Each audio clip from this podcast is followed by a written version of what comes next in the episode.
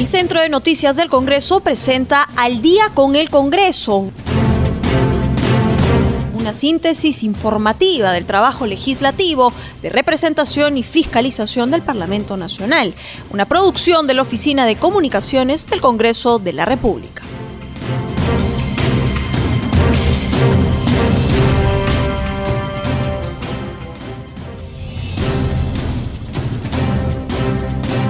¿Cómo están amigos? Muy buenas noches. Ya estamos en el programa Al día con el Congreso. Los saluda Rómulo Vargas y los acompañaré en esta hora informativa con las principales noticias del Parlamento Nacional.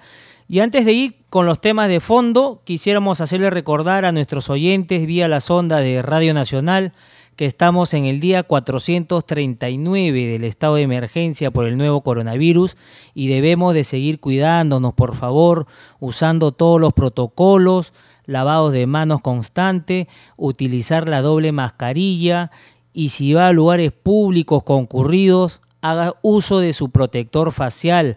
Ya lo sabe, este virus está más agresivo y solo depende de nosotros para no ser contagiados. Y a esta hora de la noche nos trasladamos hasta el Congreso con más información en vivo con nuestro colega de la multiplataforma de CNC, Francisco Pérez, para que nos brinde las últimas noticias del legislativo.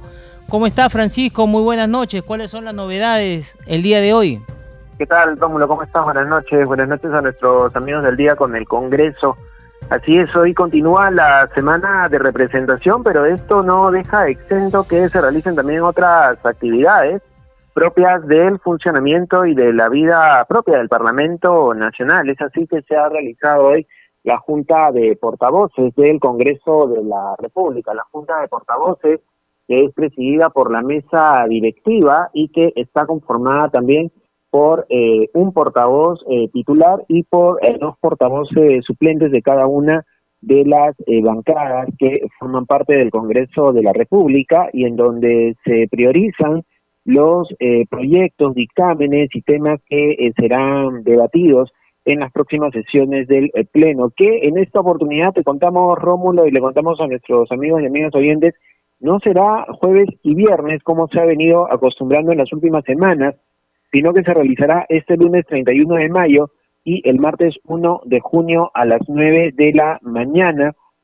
tal como ya ha sido indicado también con el oficio remitido por el oficial mayor del Congreso, John Javier Pérez Paredes, remitido a los 130 congresistas por encargo de la presidenta del Congreso, Mirta Vázquez Chuquilín. Esto a razón de que, eh, como se sabe, el día domingo 6 de junio estará realizándose pues las elecciones generales de la segunda vuelta presidencial y eh, se prefiere no eh, cruzar con las actividades partidarias, políticas que se puedan realizar incluso hasta el mismo viernes que está permitido por ley realizar algún tipo de actividad político-partidaria previo a la campaña a la elección del día domingo. Entonces, el día lunes 31 de mayo y el martes 1 de junio se estará realizando esta eh, sesión del Pleno del Congreso, en donde, entre otros temas, se eh, estará viendo la posibilidad de invitar a los ministros de Defensa y del Interior para que brinden explicaciones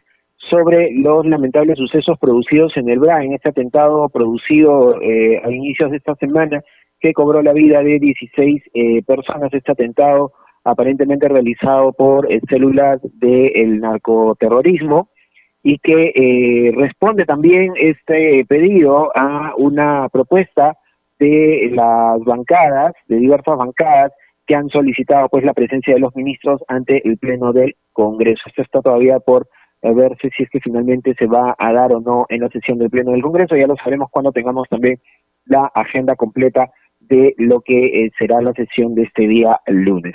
En el marco de la semana de representación, la titular del Parlamento, Mirta Vázquez, se reunió con eh, los representantes de la Central Achaninca del Río N, en particular con César Valerio, presidente de esta organización, con quien dialogó respecto a sus necesidades y la situación de riesgo permanente en la que se encuentran desde hace años debido a la presencia del narcoterrorismo. La presidenta del Congreso brindó declaraciones precisamente a nuestros colegas de Congreso TV y en ella señaló que hoy más que nunca existe la necesidad de visibilizar a todos los ciudadanos respetando su cultura, su lenguaje y haciendo un país muy inclusivo. Sobre la reunión sostenida con el representante de la Central Achaninca del Río N, la titular del Parlamento manifestó que el líder indígena explicó la situación de riesgo permanente que afrontan debido a la expansión del narcotráfico y el terrorismo en la zona, situación que han venido denunciando durante años y que sin embargo las autoridades no se han eh, mostrado prestos a, eh, a responder frente a esta situación. En la reunión me sobrecogió una frase que me dijo César Valerio, dijo la congresista Mirta Vázquez. Este hecho, refiriéndose al asesinato de 16 personas, a ustedes les llama la atención, pero para nosotros no es novedad, porque esto se repite de forma recurrente y se ha agudizado en los últimos años a partir de la presencia del narcoterrorismo, señaló la congresista Mirta Vázquez, repitiendo las palabras de César Valerio, quien está pidiendo que no solo se voltee a ver un hecho particular, sino que se vea que existe un abandono muy fuerte por parte del Estado. En otro ámbito de la semana de representación, el congresista Absalón Montoya, de la bancada del Frente Amplio, representante de la región Amazonas, eh, recorrió el distrito de Santa, Catalina, en la provincia de Luya, junto con el alcalde distrital, regidor y el subprefecto, recorrió el tramo de la trocha carrozable Santa Catalina, el Ingenio, y comprobó el pésimo estado en el cual se encuentra esta vía de eh, transporte y comunicación. El camino no cuenta con un afirmado, pese a que se trata de una vía importante que une los pueblos y anexos del distrito. A lo largo de mis recorridos, ha señalado el congresista Montoya, veo que estos problemas se repiten y cuando consultamos a las autoridades nos dicen que las responsabilidades son de otro tipo de gobierno, ya sea el gobierno local, provincial, regional o nacional. Esto tiene que solucionarse para no seguir poniendo en riesgo la vida de las personas, ha señalado el congresista Salón Montoya, quien se ha comprometido a investigar y hacer un llamado también al Ministerio de Transportes y Comunicaciones para que responda frente a este tipo de necesidades que se producen no solamente en la región de Amazonas, sino también en otros puntos del país. Por su parte, el congresista Jorge Pérez, eh, de la bancada de Somos Perú, visitó el puesto de salud del centro poblado de Pacherres, esto en el distrito de Pucalá, donde pudo comprobar que se encuentra brindando atención oportuna a los pobladores. Y esto se da después de una serie de gestiones conjuntas entre el parlamentario y las autoridades competentes. Hace un año vinimos hasta aquí en atención al pedido de los pobladores y se coordinó con el alcalde y la gerencia regional de salud para convertir este local en el establecimiento de salud que en un inicio no tenían, pese a que Pacherres es un centro poblado importante, señaló el congresista Pérez Flores. El congresista también estuvo en el distrito de Oyotún junto a la Contraloría para inspeccionar los avances de la obra para el mejoramiento de parques, jardines y el asfaltado de pistas de la avenida Tarapacá. Asimismo, visitó el Centro de Atención Oyotún de Salud y comprobó que existe falta de pruebas antígenos para enfrentar la pandemia del COVID-19. Eh, comentarles también, Rómulo, amigos, amigas oyentes, que en la víspera se instaló la mesa directiva de la comisión investigadora de los gobiernos regionales de Tumbe, Supayali y Apurímac. Recordemos que hace unas semanas en el Pleno del Congreso se acordó por mayoría aprobar la conformación de una comisión investigadora que se encarga de recabar información respecto al trabajo realizado por los gobiernos regionales de Tumbes, Ucayali y Apurímac respecto a las obras y contrataciones que se han venido realizando para la lucha contra la pandemia del COVID-19. La mesa directiva de este grupo de trabajo está conformada por los congresistas Walter Rivera de Acción Popular, quien presidirá la comisión, eh, esta comisión, junto con el congresista Lenin Checo del Frente Amplio, quien será el vicepresidente, y el César González Sonama de Descentralización Democrática, quien actuará como secretario de esta comisión. Este grupo de trabajo ha acordado realizar sesiones ordinarias los días martes y sábado y asimismo se estará evaluando conformar tres subgrupos de trabajo, uno por cada región investigada, para eh, que pueda finalmente acopiarse la información dentro del plazo encargado por el Pleno del Congreso, es decir, dentro de unos 30 días aproximadamente, cuando termine el plazo propuesto por el Pleno del Congreso para que sesione este grupo de trabajo. Es la información que tenemos por el momento, Rómulo. Retornamos contigo más adelante. Y cambiándoles de tema, ya estamos en la línea telefónica con el congresista Napoleón Vigo, integrante de la Comisión de Salud, miembro de la bancada de Fuerza Popular, representante por la región Cajamarca. Congresista Vigo, muy buenas noches, gracias por acceder a la entrevista. Buenas noches, Rómulo, buenas noches. Ante todo agradecer siempre la deferencia y querer conversar con mi persona. Lógicamente ya eh, dispuesto a conversar de los temas que por convenientes. Así es, congresista Vigo, y como decía, antes de ir a los temas parlamentarios, quisiéramos tener su opinión en torno a la COVID-19, ya que hay varias regiones donde ya se identificó la presencia de la nueva variante C37 en nuestro país. ¿Qué nos podría decir sobre el tema? Mira, el, definitivamente creo que el Ministerio de Salud, a través del Instituto Nacional de Salud, ha realizado un muestreo en las regiones del país y ha encontrado presencia en más de 10 regiones. Y probablemente esta variante sea la causante del, pico que estamos prácticamente de esta, de esta pandemia, ¿no es cierto? Y también se ha encontrado, lógicamente, que esta variante se encuentra en otros países, ¿no? No se puede decir que sea netamente peruana o chilena o brasileña, donde se encuentra también, porque también se ha encontrado en los Estados Unidos. Entonces, en ese sentido, creo que es, eh, es la variante que está ahora predominando en este en este momento de la, pandemia del COVID-19. En ese sentido, creo que ya en, los próximos días, pues entiendo que el Ministerio de Salud podrá, podrá ya pues dar más pormenores del, del estudio que según lo que tengo entendido, el Instituto Nacional de Salud está haciéndolo y lo ha el propio ministro de Salud. Así es, congresista Vigo, y, y en ese sentido se encuentra también la región Cajamarca inmersa en este tema de la variante C37 del coronavirus en nuestro país. ¿Usted ha tenido la ocasión de, ver este tema de cerca, ya que justamente están también en semana de representación? De repente por ahí ha tenido la ocasión de conversar con los expertos del sector salud. Claro, mira, lo que puedo referir en las manifestaciones que se ve el paciente en los hospitales, eh, tanto de primer como de segundo nivel, tercer nivel, son el paciente como tal. Entonces, en ese sentido ha habido bastante, eh, bastante letalidad, bastante eh, se puede capacidad de contagio, que es lo característico en esta, en esta cepa C37, que, que en los últimos realmente semanas y meses ha tenido copado tanto la hospitalización de las camas de, la región, como también la disponibilidad de camas UCI, o sea, el copamiento, el, prácticamente también la, escasez de los, de los que ya se dio en cuenta. pero ya en los últimos días también podemos decir que, que acá en Cajamarca está ya una ligera disminución. Por ejemplo, estuvimos en reunión con el director del Hospital de Salud, el doctor Aita, nos manifestó que de 20 camas de infectación en Villa de Salud, en ese momento, bueno, que fue el miércoles, tenía 37 pacientes, pero no así la, la cantidad de pacientes en la unidad de cuidados no había, todavía había escasez de camas. Y creo que esta, este, este variante se está, se está viendo en los otros hospitales de la región y también, lógicamente, me parece que el país en alguna.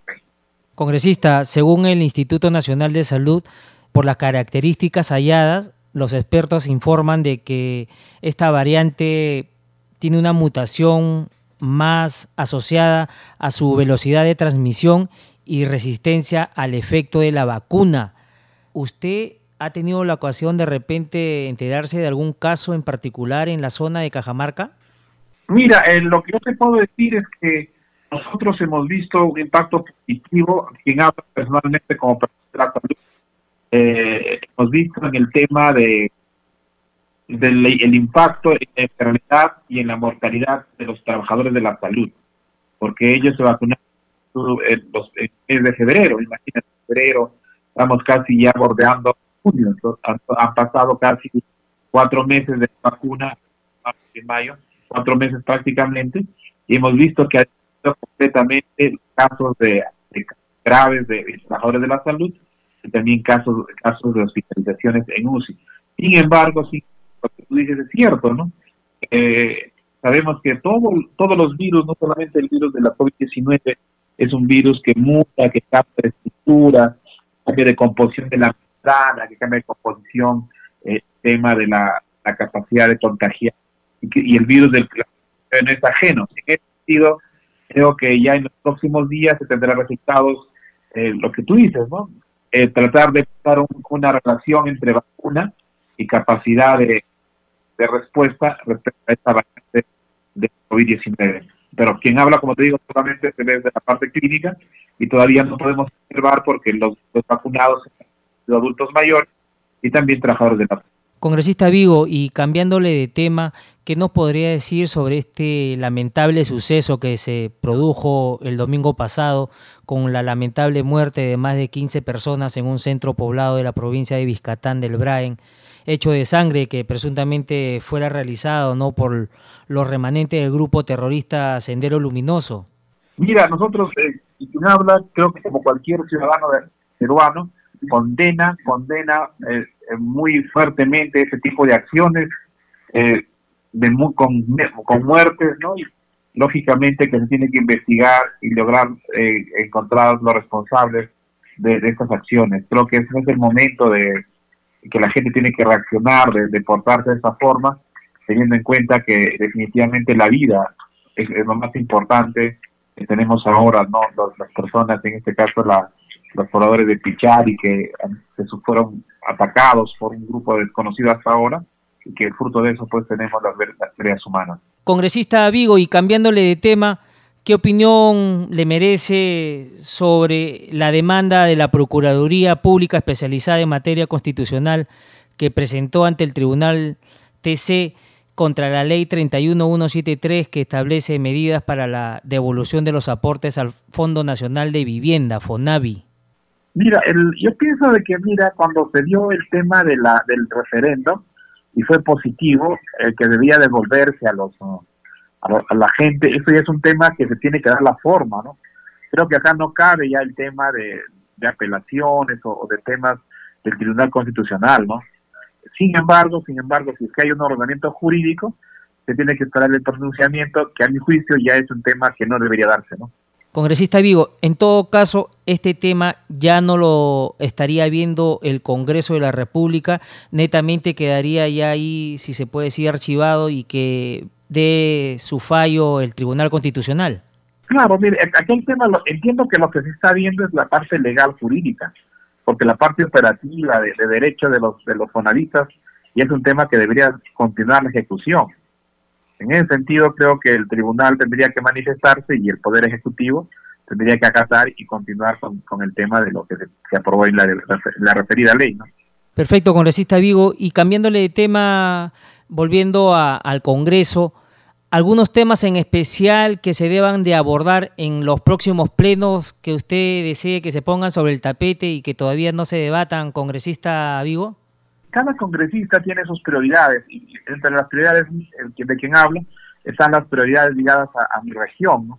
Nosotros, hemos presentado iniciativas muy importantes respecto a la parte turística de, de, presentación, como es el tema del cuarto rescate de mi región Cajamarca, también el, complejo turístico Baños del Inca, muy apreciado, inclusive considerado como la, una maravilla del mundo natural en, en el Perú y en ese sentido me interesa mucho a mí como parlamentario que estas iniciativas pues tengan la trascendencia y la aprobación para que Cajamarca pueda eh, recibir algún tipo más de apoyo en lo que es el turismo, en el tema de la promoción, en el tema de la mejora de infraestructura, eh, referente al tema de, lo que fue eh, la historia de allá en Cajamarca referente al cuarto rescate.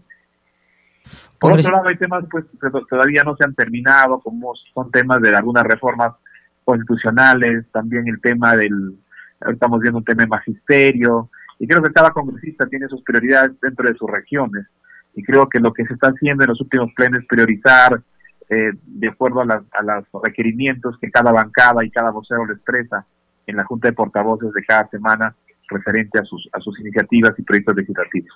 Congresista Vigo, y ahora que usted está hablando sobre el tema del sector turismo, ¿cómo va el tema de la reactivación en cuanto a la economía de, la ciudad de Cajamarca?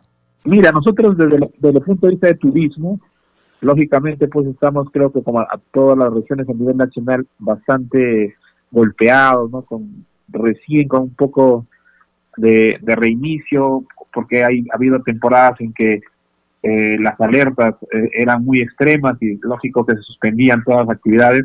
Recién ahora se está notando ya un pequeño, eh, se puede decir, inicio de estas actividades, así como también en, las diferentes actividades referentes al comercio, como, como son los, los supermercados, como son el tema de los negocios de restaurantes, los negocios de bodegas, etcétera, que se han visto lógicamente eh, golpeados con esta con esta pandemia. Y como lo repito y esto ha, tenido mucho que ver el tema de cómo ha sido la, manifestación en esta, en esta segunda ola referente al tema de las de las alertas de, de, de emergencia de urgencia que había decretados por el gobierno. Congresista Vigo, y ahora refiriéndonos ya al tema de sus actividades por semana de representación, si nos podría dar algo hacer un pequeño balance ¿no? en torno a, las zonas que ha visitado, con quienes se ha reunido y qué nos podría decir sobre la misma. Muy positivas, hemos tenido supervisiones a establecimientos de salud de primer nivel y de segundo nivel, nos hemos reunido con los responsables de cada establecimiento de salud, hemos visto el proceso de vacunación que se está dando desde el punto de vista bastante ordenado. Hay ciertos tipos pues, de problemas que habíamos visto alguna, algunas veces mucho aglomeración de los adultos mayores, un poco incómodo porque no había las comunidades de espera. Sin embargo, dentro de lo dentro del balance creo que el proceso de vacunación es positivo y está dando de, normal. También hemos conversado con, con los responsables de los compañías de bomberos de Celendín, Cajabamba y Cajamarca de su implementación y, y, también le hemos dotado de una donación eh, que, se ha, que se ha recibido eh, para mejorar lógicamente y para garantizar eh, su trabajo cuando se enfrentan lógico a los a los incendios. También hemos tenido reuniones eh, con algunas personas de, la provincia de Tajabamba referentes al agro, ¿no? Y hemos visto pues también que ha habido un bajón en muchas veces en los precios, dificultad para el transporte. Sin embargo, ya en los últimos días la parte agrícola de esta zona en Cajabamba ha ido por mejora. Congresista Vigo, muchísimas gracias por haber estado con nosotros en el programa. Ya estaremos en comunicación con usted más adelante para seguir ampliando las noticias en torno a la labor que viene realizando usted en su ciudad y en los plenos también con los grandes debates que se van a tornar en los próximos días. Muchísimas gracias, muy buenas noches. Muchísimas gracias, Rómulo. Un abrazo. Pues. Ahora damos paso a nuestro segmento Congreso en Redes. En la línea telefónica estamos en comunicación con nuestra colega de la multiplataforma de Congreso Radio, Harumi Yashimura, para que nos cuente las actividades de los congresistas en las redes sociales. ¿Cómo está Harumi? Muy buenas noches. ¿Qué tal, Rómulo? Muy buenas noches y bienvenidos a la secuencia Congreso en Redes. Un saludo especial a todos los oyentes de Congreso Radio y también de las regiones de todo el país que nos sintonizan a esta hora y vamos a conocer algunas publicaciones de los congresistas en las redes sociales.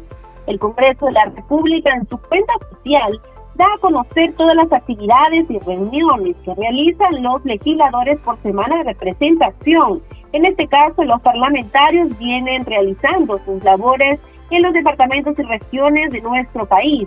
Vienen supervisando y cumpliendo con su labor de fiscalización, visitando a la autoridad local y regional para ver temas de interés para la población. Y entre otras noticias, desde las redes el segundo vicepresidente del Congreso, Luis Roel Alba, hace una invitación a la población para que participe de la conferencia internacional denominada Sudamérica Elecciones en Pandemia. Entérate cómo Latinoamérica sacó adelante sus procesos electorales, superando el temor a la pandemia y dando valor a la democracia indica que solo tienes que ingresar a partir de las 6 de la tarde vía Facebook Live de arroba Congreso Perú.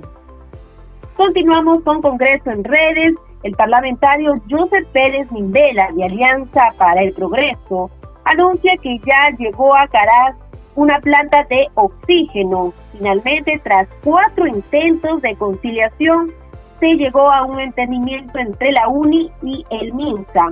Hoy se hace entrega de la tan anhelada planta de oxígeno para la provincia de Caraz. Entre otras informaciones, desde las redes, el legislador Alfredo Benítez del FREPAP dio a conocer que participó en una mesa de trabajo con la municipalidad de Ollón junto al gerente regional de control de Lima Provincias y el jefe de OSI con el objetivo de planificar un trabajo coordinado para ver proyectos conjuntos en beneficio de la población. Bueno, Rómulo, esto fue parte de nuestro segmento de Congreso en redes, solo para recordarles a nuestros oyentes que siempre pueden mantenerse informados de las actividades parlamentarias siguiendo nuestras redes sociales. Nos pueden encontrar en Instagram, Facebook y Twitter como Congreso Perú. Adelante contigo en estudios. Nos vamos a un corte comercial y ya retornamos con más en Al día con el Congreso. Estaremos en la línea telefónica con la parlamentaria María Teresa Cabrera, integrante de Podemos Perú. Ya volvemos.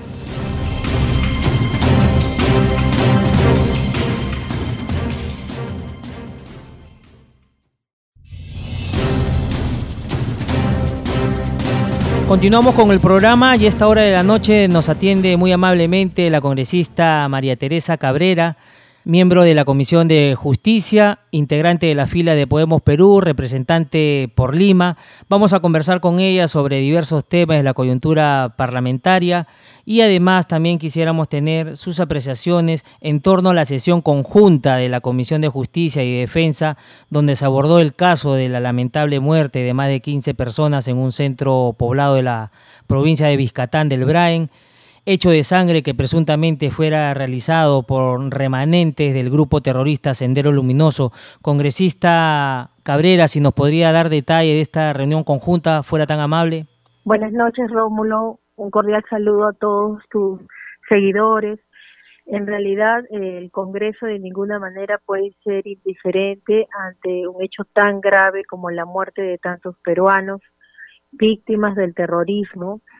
Así que decidimos llevar eh, la Comisión de Justicia conjuntamente con la Comisión de Defensa eh, una audiencia especial en la que participaron eh, los ministros de Defensa, del Interior, la fiscal de la Nación, el jefe de la DIRCOTE, porque es necesario que estas autoridades den las explicaciones, porque no había habido un pronunciamiento suficiente, ¿no? Y teníamos que esclarecer, y efectivamente nos han confirmado que se trata, como tú bien has dicho, de un grupo remanente, ¿no? De sendero luminoso, entonces este han actuado con total cobardía porque así actúan los terroristas no de espaldas según ellos este aduciendo una limpieza social pero lo que nos ha llamado bastante la atención en lo, en lo particular a mí es de que el, Ministerio de Defensa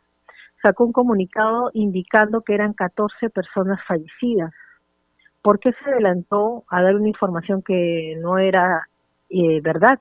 porque después se ha llegado a determinar que eran 14, 16 personas, 14 adultos y dos niños. Entonces me parece eh, poco serio de parte del ministerio y del comando conjunto no haber dado la información certera, ¿no? Si ellos este, han estado en el momento de los hechos. Eh, bueno, hemos tomado conocimiento que el fiscal de la zona también participó en el levantamiento de los cadáveres y lo que básicamente, bueno, yo he realizado varias preguntas, pero básicamente yo les he querido preguntar, ¿no?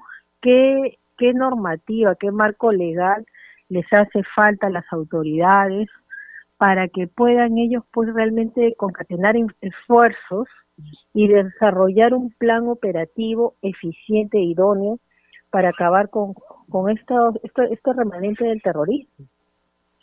Entonces, este, la verdad de que eh, ellos aseguran de que siguen haciendo operativos, de que eso no cesa, que la zona es difícil, pero claro, la zona es difícil, pero se supone que ellos son los preparados y también se supone que eh, por la experiencia, por la preparación que tienen, eh, ellos tienen que estar en mejores condiciones que estas personas que son grupos remanentes, ¿no? Que no son muchos en realidad, para en comparación a, las fuerzas del orden, de las fuerzas armadas que ya deberían tomar el toro por las astas y haberlos detectado por más difícil que sea el territorio. Para eso es la labor de inteligencia, ¿no? Y también les he sugerido de que, bueno, debería haber como un comité en el que todas las autoridades eh, entrelacen información para que puedan desarrollarla. Y también hemos tomado conocimiento que, por ejemplo, un juzgado que está allá geográficamente pertenece a un distrito, pero judicialmente pertenece a otro. Entonces esas son las cosas, son políticas, políticas que debe ponerse de acuerdo tanto la Fiscalía y el Poder Judicial con las autoridades, porque las personas, la población tiene derecho a contar con sus autoridades dentro del distrito que habitan y que estas, estos órganos, ya sean jurisdiccionales o la fiscalía, tienen que pertenecer por una cuestión de orden, porque es como que tú vivas en, en Ica, y, pero porque a alguien se le ocurrió o no se dieron cuenta, se tienen que ir pues este a Arequipa a terminar de a llevar un caso, ¿no? Y eso no debe ser. Así que la verdad que ha sido bastante fructífero la reunión. Sin embargo, nunca nos vamos a quedar satisfechos con las explicaciones porque siempre nos va a parecer que las autoridades tienen que ponerse las pilas, ser más empáticos con la población. Hemos tomado conocimiento también que muchas personas este, se quejaban, pero que no les hacían caso, ¿no? Es lamentable. Entonces la autoridad que no sabe escuchar eh, será pues este incapaz de resolver un problema y lo que deben hacer es eso. Yo les he solicitado de manera frontal que por favor dicten medidas para que estas personas no se sientan amedrantadas el día de las elecciones ni antes ni después de votar por la por el contenido de los panfletos que se encontraron al lado de los oxisos no espero que lo hagan porque la población quiere tranquilidad. El Perú es un pueblo de paz no queremos el progreso de todo y no podemos permitir estos actos eh, terroristas. Congresista Cabrera, ¿y cree usted que no hay voluntad política para ir a la zona y combatir como debe ser la lucha contra el terrorismo y las drogas y acabar también con los hermanos Quispe Palomino? A mí lo que me parece de que no solamente es la voluntad política, sino armar estrategias idóneas. Y bueno, la corrupción está inoculada en todas las instituciones del Estado en todos los estamentos y realmente el narcotráfico mueve mucho dinero. Entonces yo no estoy afirmando nada, pero creo que también debería pues este, la Fiscalía de Prevención del Delito estar bien atenta, abrir bien los ojos, porque no hay necesidad de que ocurran estos hechos. Si ya se tenía conocimiento de estas amenazas, de estas supuestas limpiezas sociales, ¿no? Eh, ¿Quiénes son estos terroristas para para decirse y rogarse tal función, decidir entre la vida y la muerte de la gente. Entonces la Fiscalía también tiene que realizar esfuerzos, no es por la pandemia. Acá las autoridades saben que cuando uno es elegido, cuando uno es designado, nombrado, como quien dice, tienes que mojarte o tienes que estar en el lugar, no vas a estar pretender tener un cargo de alta envergadura y estar pues haciendo un trabajo remoto, ¿no? Eh, yo lamento que el presidente Sagasti inmediatamente no haya dado el comunicado de fuerza que se requería, que se haya referido a estos actos de, de terrorismo como siempre barbarismo, eh, desconoce pues el, conocimiento de lo que significa esta palabra, el barbarismo que está relacionado al lenguaje, tamaña vergüenza, ¿no? Y este y sobre todo que no haya dado el comunicado, ¿no? Porque los peruanos no estábamos satisfechos y cuando ha ido no ha sabido deslindar, ¿no? De, de este acto de lo que realmente constituye, ¿no? Porque hay que llamarlo por sus letras y no tener miedo, terrorismo. Entonces se habla de remanentes. Si hablamos de remanentes estamos hablando de grupos no tan grandes, es lo que quedó. Eso se, se supone que es un remanente. Entonces las Fuerzas Armadas, ¿cuántos son? Eh, también habría que ver la participación de la DEA, ¿no? Hasta qué punto la DEA realmente está allá, eh, cuál es este, la labor que se está desplegando, ¿no? Y bueno, y algo muy bueno que quiero este, comentar, que la Cruz Roja Internacional se, se hizo presente inmediatamente y al igual que otros municipios, ellos han apoyado en el traslado de los cadáveres, ¿no? Han apoyado hasta cierto punto a las víctimas. y también hemos solicitado, bueno, que el Estado de alguna manera tenga que resarcir a los familiares. Hay una señora que ha perdido pues tres hijas y dos nietos, ¿no? Muy lamentable realmente de todas las muertes. Esperemos que esto sea así, congresista Cabrera, el Estado pueda resarcir pues no este tema.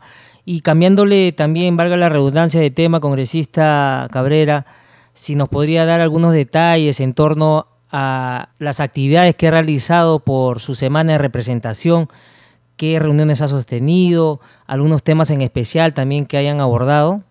Bueno, he podido eh, visitar algunos lugares de centros de vacunación, pero lo que más debo destacar eh, es el, tema de haber concurrido al Hospital del Niño. Me, he estado en toda el área, he estado con la directora, el subdirector, y la verdad que he encontrado un hospital eh, bien dotado, con un equipo un mobiliario moderno y sobre todo con profesionales, médicos, enfermeras, técnicos en el, del sector salud, eh, bastante especializados y comprometidos, eh, bastante complacida con la visita que realicé por todas las instalaciones, donde pude comprobar el área UCI, estaba en el área de los niños quemados, en el área de emergencia, en realidad ha sido pues este un, un día de labor intensa en todo el hospital, departiendo no solamente con la directora, el director encargado de ese momento, sino con varios médicos que se iban sumando, entre ellos los médicos que realizan trasplante y donde me estuvieron explicando pues este la necesidad, ¿no? de que la gente tome conciencia y pueda donar sus órganos, ¿no? estando en vida y también como muchos padres a sus pequeñas criaturas, luego de hacerles varios análisis, terminan siendo los donantes vivos para sus propios hijos. Realmente un acto de amor. En ese momento había un señor que había donado hacía una semana a su hijito su hígado, ¿no? A él eh, ya lo acababan de dar de alta, pero el hijito todavía se iba a quedar en observación 15 días más y realmente que realizan una labor magnífica, ¿no? Y con el área de quemados, bueno, también tuve la grata sorpresa de encontrar que ese taller fue implementado gracias al congresista José Luna Galvez, que ahora ha sido elegido para el próximo gobierno, ¿no? Porque él había donado ahí unas máquinas, porque ellos usan unas vendas especiales y bueno, me sentí orgullosa porque los médicos me lo enseñaron sin saber que yo era del grupo parlamentario Podemos Perú y del cual pues el doctor Luna Galvez es el, es el presidente, ¿no? Entonces ellos estaban recordando esa época y bueno, pidieron también ese apoyo. Así que lo voy a hacer extensivo también a la bancada para que nuevamente Podemos Perú, siempre al lado de todos, este, haga algo por la población, porque también hemos sido el único partido que donó una planta de oxígeno y que se encuentra en San Juan del Urigancho. Congresista Cabrera, ardua labor la que ha realizado en la semana. Ya estaremos en comunicación más adelante para que nos cuente otros detalles en torno a la labor que ha realizado en torno a la semana de representación. Y bueno, ya se vienen los plenos también, congresista Cabrera. Vamos a tener más opiniones suyas y muchísimas gracias por haber estado con nosotros en el programa Al Día con el Congreso de CNS Radio. Gracias a ti, Rómulo, y bueno, buenas noches a todos paz y bien a todos los peruanos. Gracias. Y a esta hora de la noche estamos en comunicación con el congresista Luis Simeón Hurtado, presidente de la Comisión de Transportes, integrante de la bancada de Acción Popular, representante por la región de Cerro de Pasco. Congresista Simeón Hurtado, muy buenas noches, gracias por aceptar la entrevista. Muy buenas noches, más agradecerle a ustedes a efecto de poder este eh, expresar este saludo cordial de la noche y a la vez comunicar referente a los trabajos que estamos realizando en Semana de Representación. Congresista Simeón Hurtado, y antes de entrar a los temas de fondo, quisiéramos tener su opinión en torno a esta lamentable muerte de más de 15 personas en un centro poblado de la provincia de Vizcatán del Braen, hecho que se presume habría realizado los remanentes del grupo terrorista Sendero Luminoso. ¿Qué nos podría decir, congresista Simeón Hurtado, sobre este execrable hecho? Sí, sobre todo, en primer lugar, es dar las condolencias a todos los familiares y a toda esta población. Creemos que es importante hoy en día que el Ministerio Público o la Policía Nacional tiene que hacer su trabajo eh, investigando correctamente eh, y esto no tiene que quedar impune. Yo creo de alguna manera es un acto eh, criminal que haya suscitado, ¿no? Y todavía en estos momentos este, de, la fiesta electoral que viene viviendo el Perú.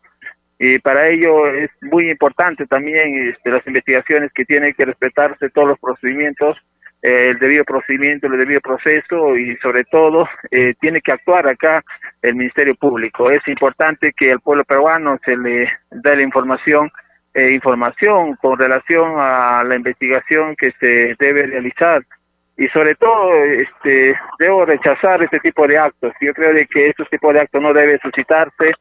Es un acto delincuencial, criminal, y que en su momento seguramente ya las autoridades darán a conocer eh, de manera este, especificada con relación a los actores. Y estos actores tienen que ser repudiables, tienen que tener eh, la condena que se merecen, porque no podemos nosotros aceptar eh, personas que actúan al margen de la ley y sobre todo este tipo de actos de quitarle la vida a un ser humano. Yo creo que es reprochable y esperemos justamente en el tiempo más corto eh, que se dé a conocer cuáles son los motivos eh, en el cual se había pues suscitado este acto criminal.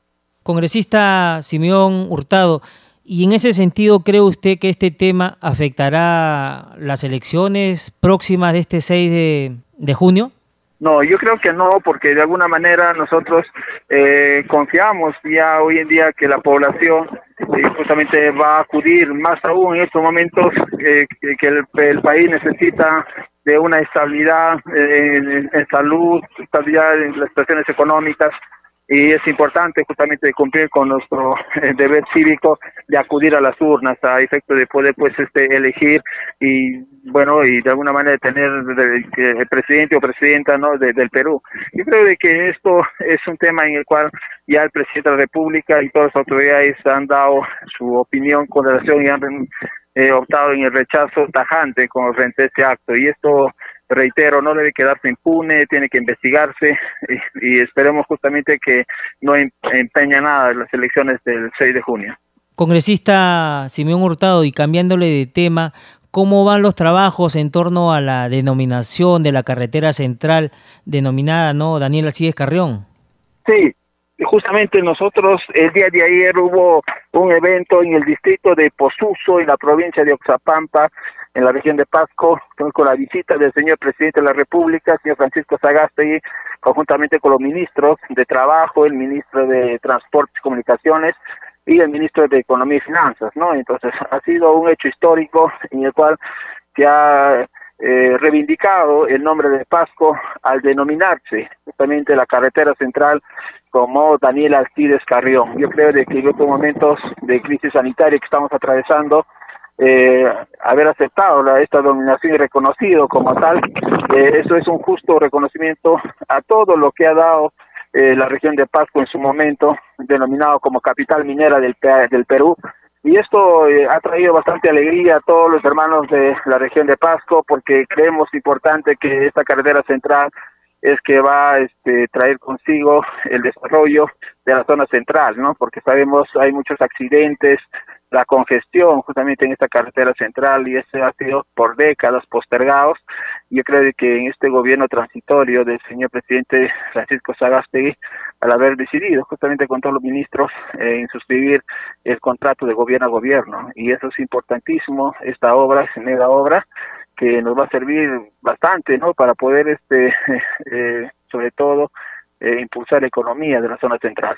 Congresista Simeón Hurtado, ¿y esta obra qué tramo tiene y desde dónde a dónde eh, está enmarcada esta labor que, bueno, encomiable, ¿no? Para todos los peruanos. Sí, esto es una mega obra eh, que va a este, tener este, cuatro carriles, comenzando desde Huaycán, va a ser por Cieneguilla, eh, la ruta va a llegar este, a Santa Rosa de Saco en La Oroya. Entonces, son un tema de vital importancia, sobre todo va a tener consigo los túneles, y entre otros aspectos de que van a tener pues este eh, eh, la fluidez y sobre todo con esto va a evitarse los accidentes que en los últimos años se han suscitado los huaicos accidentes de tránsito y sobre todo el tema es el tiempo no de viaje porque sabemos bien del ocho horas o nueve horas que de Lima a Huancayo a Junín pero ya eso ya se va a reducir a la mitad. Yo creo que esto es una obra sumamente importante que estaba postergado muchos años, ¿no? Compromisos de los gobiernos que han transitado las últimas décadas, pero nosotros reconocemos esta gran labor de este gobierno transitorio en haber pues tomado en cuenta eh, y sobre todo al haber decidido hacer un contrato de gobierno a gobierno en el cual va a garantizar la continuidad de la ejecución de esa mega obra. Congresista Simeón Hurtado, ¿y qué fecha tendrá la entrega de esta obra? Mira, justamente ya esta obra está en aproximado de desde la ejecución del perfil, del expediente, del proyecto, en un aproximado de siete años. Congresista, y cambiándole de tema, ¿qué nos podría decir, quizás hacer un balance en torno a la semana de representación que usted ha estado realizando en, en Cerro de Pasco? ¿Qué actividades ha desarrollado? ¿Con quiénes ha reunido? ¿Algunos temas en especial también que haya abordado? Sí, este, el día lunes comenzamos nosotros la semana de representación eh, visitando la provincia de Junín, porque ha sido una coordinación conjuntamente con los colegas congresistas de Junín, el señor este Freddy Yauli y también el señor Rolando Campos de Lambayeque, en el cual hemos acudido para poder in situ verificar la contaminación del lago Chinchaycocha. Eh, este lago Chinchaycocha, el segundo más importante del Perú eh, están completamente abandonados y en los últimos años se ha visto la gran contaminación por parte de las aguas servidas y así también de las aguas eh, provenientes de la minería, ¿no? Y se tiene plomo, tiene zinc, entre otros metales pesados. Entonces hemos hecho un recorrido desde Junín justamente hasta Pasco. En todo ese trayecto eh, hemos encontrado tanto el río San Juan como el río este que une justamente afluencias de, al lago eh, Chincha y Cocha, entonces están siendo contaminados y bueno, nosotros estamos ya impulsando una iniciativa legislativa para declarar de emergencia ambiental eh, ese tramo, sobre todo teniendo en consideración de que las mineras en Pasco vienen contaminando y vienen contaminando los ríos. Entonces eso hemos levantado un acta y estamos haciendo un trabajo eh, conjuntamente con los colegas de el congresista de Junín y las autoridades, tanto el gobierno regional de Junín, los funcionarios como de Pasco, ¿no? que estaban presentes, de la ANA y entre otras este, instituciones a efecto de que de verificar in situ eh, esta gran necesidad y de, importante de poder este, declarar de emergencia ambiental y teniendo en cuenta más aún cuando el lago Chinchaycocha eh, vierte justamente eh, siendo un recurso hídrico de importancia no está siendo atendido por parte de, del Ejecutivo y nosotros creemos de que así como está el trato, sobre todo la atención como el lago Titicaca, también el lago Chinchecocha se necesita de que hay un proyecto ya presentado, que es el proyecto que se declare como eh, la autoridad autónoma del lago Chinchecocha a la población, eh, de la misma situación que eh, se viene se en su momento en el lago Titicaca, también tenemos la esperanza de que este proyecto, esta iniciativa, antes de finalizar nuestra gestión, eh, sea pues aprobado en el pleno del Congreso. Solamente así vamos a reivindicar como autoridad autónoma del lado Chincha y Cocha para poder garantizar y sobre todo garantizar este tema de la contaminación y combatir justamente eh, en este tema con las mineras que vienen pues este vertiendo sus aguas eh, contaminantes a este lago. Congresista... Por otro lado también sí Hemos visitado, por otro lado, obras, este, megas obras en el tema de la región de Pasco.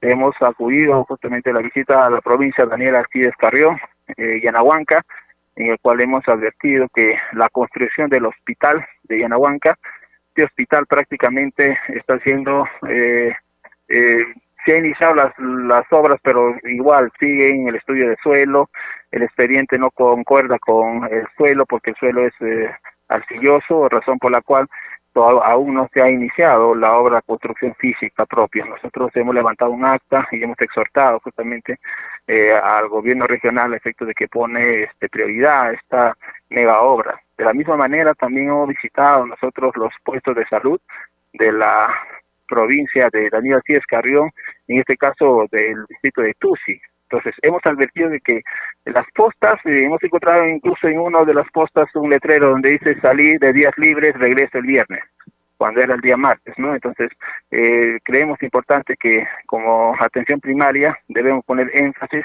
más aún en estos momentos de, de crisis sanitaria que estamos atravesando. Y en otra posta simplemente cerrado, no hay ninguna atención y preguntamos a los comuneros del lugar, nos indican de que bueno, siempre la semana uno o dos veces van y y eso no es dable, ¿no? Yo creo que mis hermanos necesitan una atención este, constante. Por eso es importante también nosotros estamos eh, vamos a articular estas acciones al gobierno regional, a la directa Pasco, para que también ellos eh, fiscalicen o verifican, para que pues, tener, que tener un personal permanente. Y de la misma manera hemos visitado Oxapampa, también con la misma este, esperanza de que el hospital de Oxapampa eh, esté en el avance significativo. Lamentablemente, se ha suspendido esta obra del hospital de, de Oxapampa y el problema es similar a Yanahuanca, que no tiene un estudios de suelo debidamente pues saneado y el expediente no se ha reestructurado sobre este estudio de suelo, razón por la cual está suspendido y es un clamor de todos mis hermanos de Oxapampa, más que nada sobre el tema del sindicato donde ellos están eh, reclamando porque esto está impidiendo que mis hermanos estén laborando. Congresista Simeón Hurtado, nos ha dado un gran panorama de la ardua labor que ha realizado durante la semana. Ya estaremos en comunicación más adelante para seguir conversando sobre estos temas y adicionalmente los plenos que se puedan desarrollar en la semana que ya viene. Muchísimas gracias por haber estado con nosotros en el programa Al Día con el Congreso de CNC Radio y Radio Nacional. Muy buenas noches. Muy buenas noches. Hasta luego. Ya no hay tiempo para más, solo para recordarles que nuestro horario en Radio Nacional es a partir de las 7 de la noche y también nos podrán escuchar a través del Spotify como Al día con el Congreso. Con nosotros será hasta el día lunes. Muy buenas noches.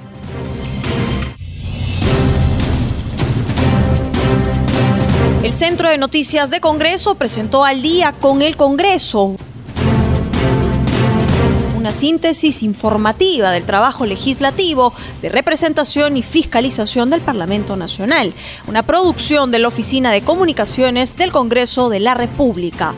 Los invitamos a visitar nuestras redes sociales y sitio web www.congreso.gov.pe.